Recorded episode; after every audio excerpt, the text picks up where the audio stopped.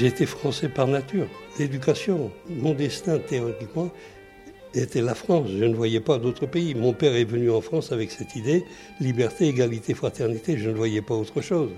À l'heure actuelle, je continue pour moi d'être présent au drapeau. J'ai fait l'expérience d'Israël et j'en suis revenu parce que je ne me sentais pas vraiment chez moi.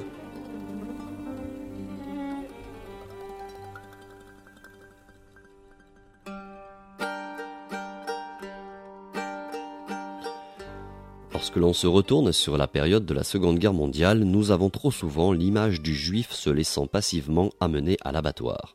Or, le combat de femmes et d'hommes juifs dans la résistance en France contre l'occupant, regroupés dans des organisations juives de combat, fut réel et non négligeable. Cette résistance fut longtemps occultée et oubliée des livres d'histoire. Malgré des obstacles importants comme le manque d'armes et d'entraînement, l'organisation d'opérations en zone hostile, la réticence à laisser derrière eux les membres de leur famille et l'omniprésence de la terreur nazie, de nombreux juifs dans toute l'Europe sous occupation allemande tentèrent d'opposer aux Allemands une résistance armée. Mais l'essentiel de la résistance juive contre les nazis travaillait surtout à des opérations de secours, aider les gens à se cacher ou à s'enfuir et tenter d'apporter une assistance psychologique pour résister aux persécutions. Robert Weliunski s'est engagé très jeune dans le combat contre l'occupant nazi. Il revient pour nous sur son parcours d'homme et de résistant au sein d'une organisation de résistance à Toulouse. Je suis né à Paris en 1924. Euh, j'ai vécu dans le 11e arrondissement.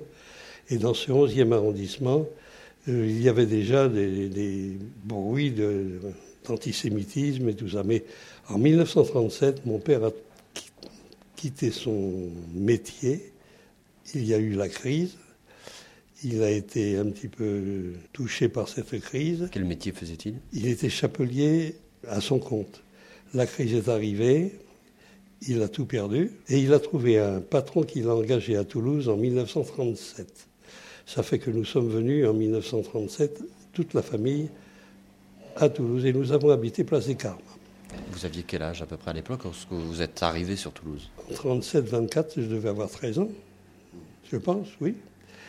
Et là, j'ai été agréablement surpris par la population toulousaine qui, elle, n'était pas du tout, du tout euh, intolérante vis-à-vis des religions, vis-à-vis de...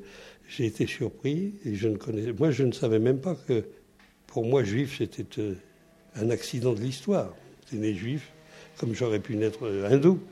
Ça veut dire que vous étiez juif, mais est-ce que la religion juive, par exemple, vous la pratiquiez au sein de votre famille? Absolument pas. Mon père était un ancien. Il est venu en, de Pologne en 1913.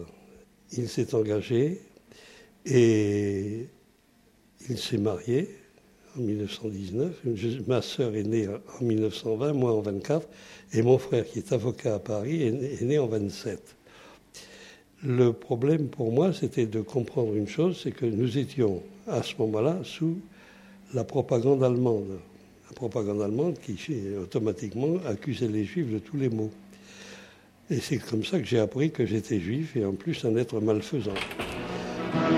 Pendant les trois premiers jours, 13 000 personnes ont visité cette remarquable exposition où se trouvent rassemblés les documents, les photographies démontrant le péril juif dans tous les domaines de l'activité nationale. Ces graphiques, ces tableaux, ces statistiques donnent véritablement le vertige.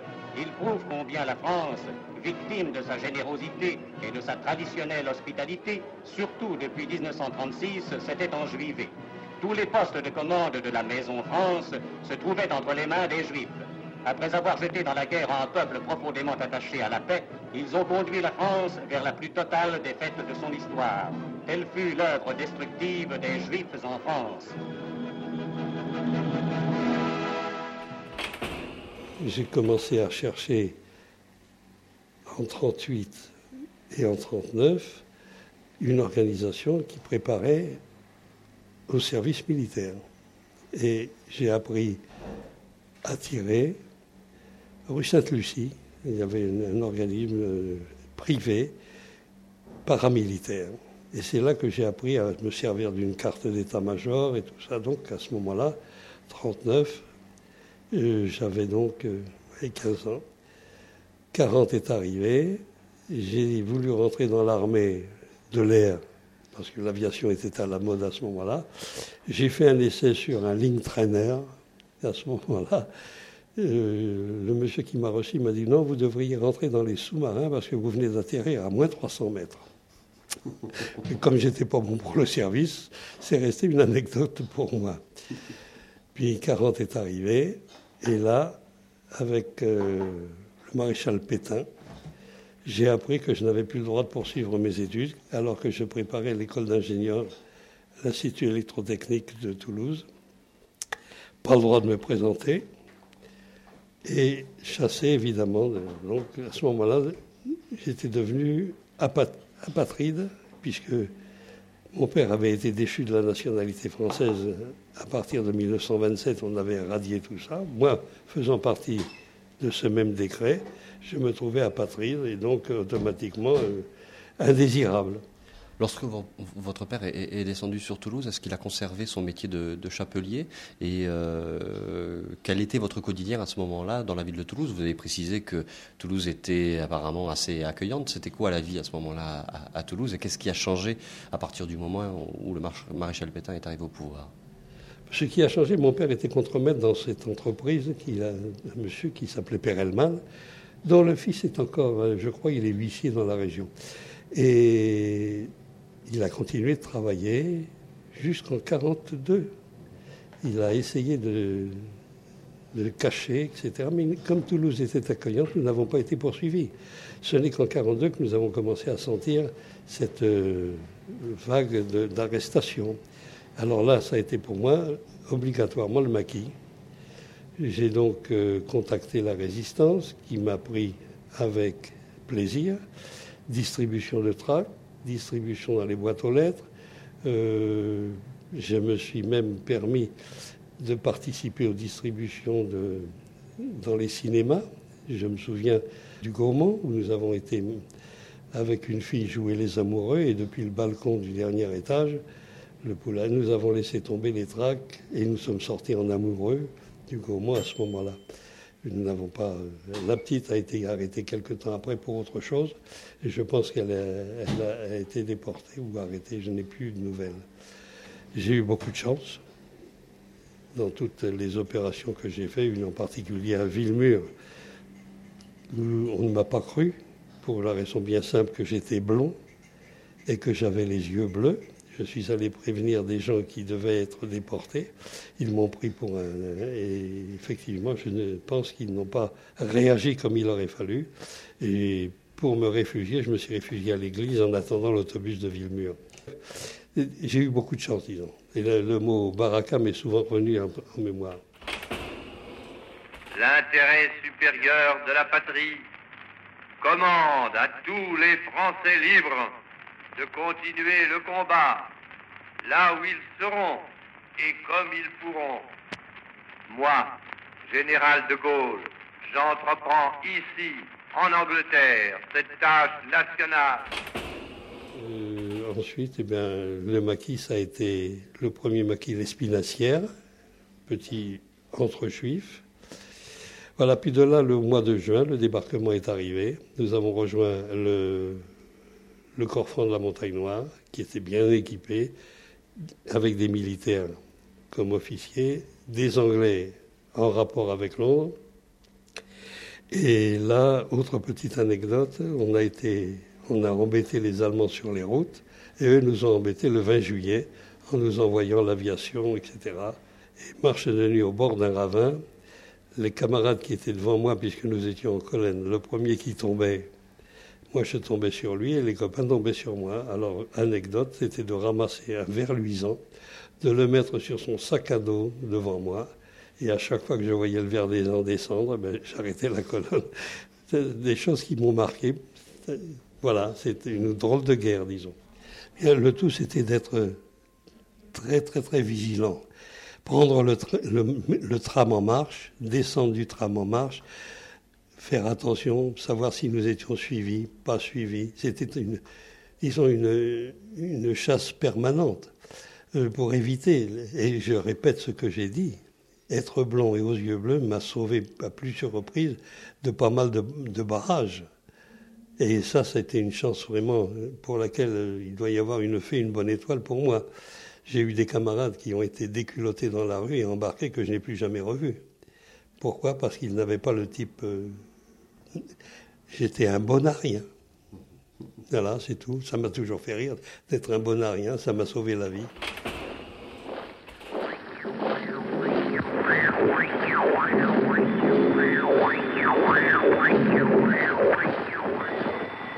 Ici, voici le sixième bulletin d'information de la BBC. Veuillez tout d'abord écouter quelques messages personnels.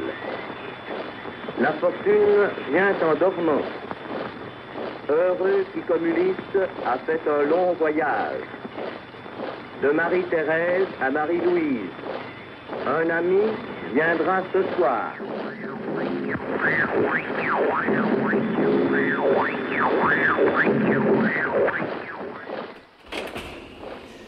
Est-ce que euh, votre résistance était plus portée vers euh, des actions euh, de guérilla militaire ou est-ce qu'elle était portée à la, au secours et, des, des, Juifs? J'ai toujours refusé de porter une arme et j'ai toujours refusé de tuer pour rien. Pourquoi? Pourquoi? Je, je respecte trop la vie. Et la vie pour moi c'est quelque chose de merveilleux.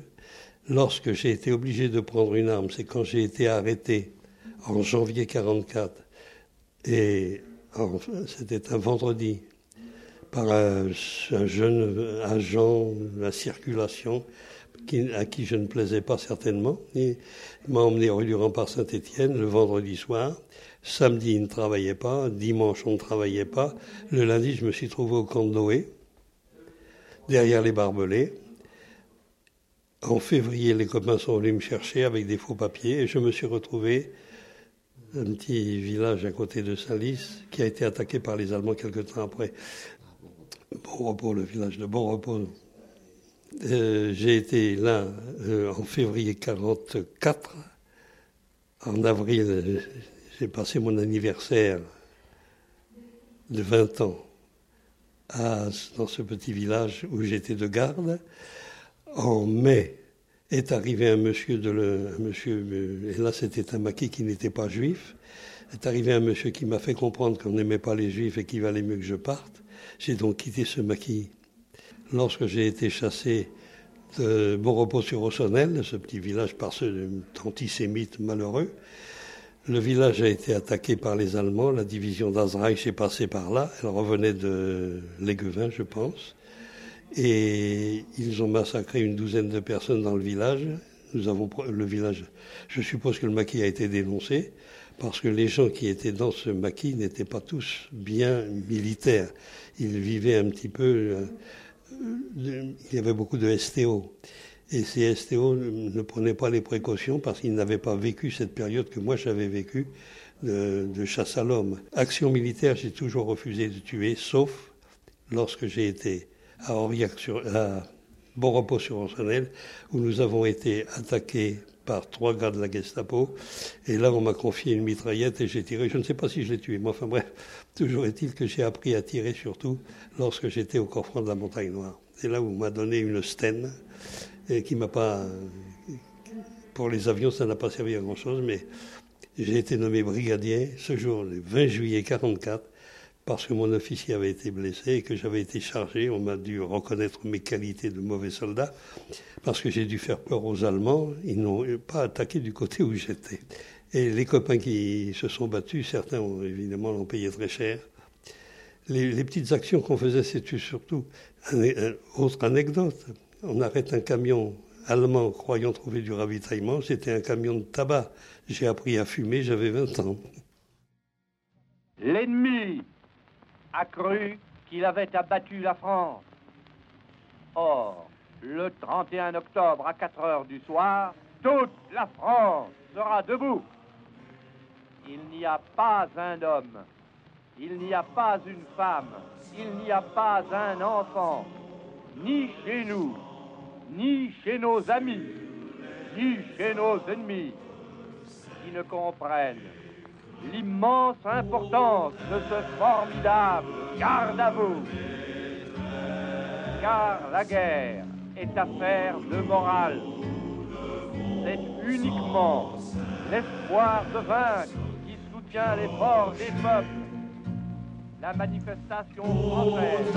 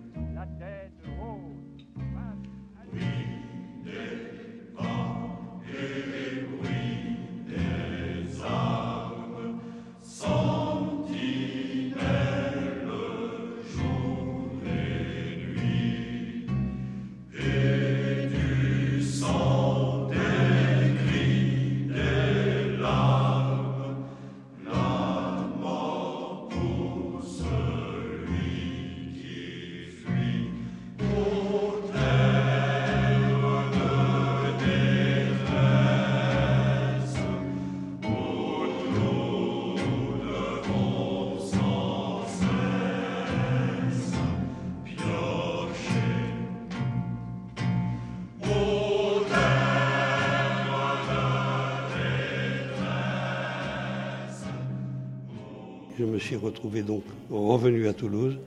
J'ai là de nouveau repris contact rue de la Pomme.